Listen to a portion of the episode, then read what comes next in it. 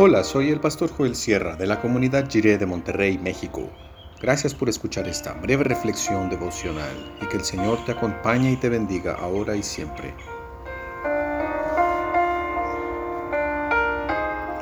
Oración transparente. Dice el libro de Nehemías, capítulo 3, del 36 y 37 en la versión La Palabra. Entonces oré al Señor Escucha, Dios nuestro, cómo se burlan de nosotros.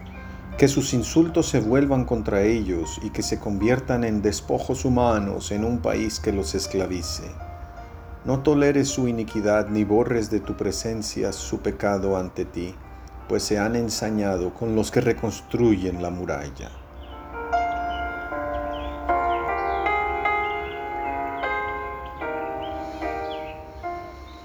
Ya sabemos que Nehemías era un hombre transparente. Su jefe, el rey de Persia, podía adivinar fácilmente en qué estado de ánimo se encontraba. Y sus oraciones también fueron así, cándidas y traslúcidas. Nos dejan ver todo lo que sentía. En esta breve oración, Nehemías desahoga sus sentimientos acerca de aquellos enemigos burlones. Desea para esos enemigos que en ellos se cumpla la sentencia universal de cosechar lo que se siembra, que sus insultos se vuelvan realidad contra ellos mismos. Es decir, que la iniciativa de maleficencia no proviene de Nehemías, sino de Zambalat. Además, no desea una tortura nueva o un castigo inventado por él, sino justamente lo mismo que ya le ha ocurrido a su pueblo. Su pueblo conoce de primera mano qué significa convertirse en despojos humanos y vivir esclavizados por la condición del exilio. Es una existencia trágica en la cual no hay horizontes de esperanza para la juventud ni perspectivas de desarrollo para los más pobres el hombre y la mujer se sienten desvalorizados como personas abaratadas, despojos humanos. Es la situación de un pueblo sometido a vivir como basura debido a la descomposición política de un Estado fallido. Así vivió su exilio el pueblo judío después de la destrucción de Jerusalén. Y esa es la situación que Nehemías desea corregir con su proyecto de reconstrucción.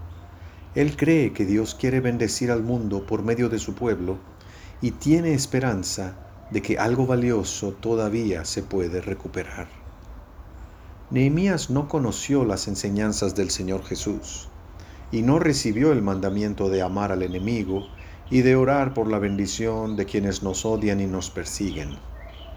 En Cristo, el amor de Dios se desbordó por toda la humanidad y por toda la creación incluyendo a estos enemigos burlones. De cualquier modo, esta oración nos ayuda a ser muy honestos sobre nuestros sentimientos ante el Señor. Incluso el apóstol Pablo tuvo sentimientos así desde la cárcel en relación con Alejandro, el encargado de las calderas. Seguramente ese hombre hizo que Pablo pasara noches muy frías se ha portado muy mal conmigo, el Señor se lo pagará conforme a lo que ha hecho. 2 Timoteo 4:14. Es la disciplina de dejarle al Señor todo asunto de injusticia y todo arreglo de cuentas. No nos corresponde a nosotros ejecutar ningún tipo de venganza. Reconstruimos aún sabiendo que hay obstáculos en el camino. Los obstáculos pueden venir desde afuera, como los ataques y burlas de nuestro contexto, y también pueden provenir de nuestro corazón. Podemos enfrentar el desánimo y el cansancio. Podemos distraernos con dudas y tentaciones. Ante esos obstáculos hay que recurrir siempre a la oración, una oración en la que mostremos nuestro corazón de la manera más transparente posible.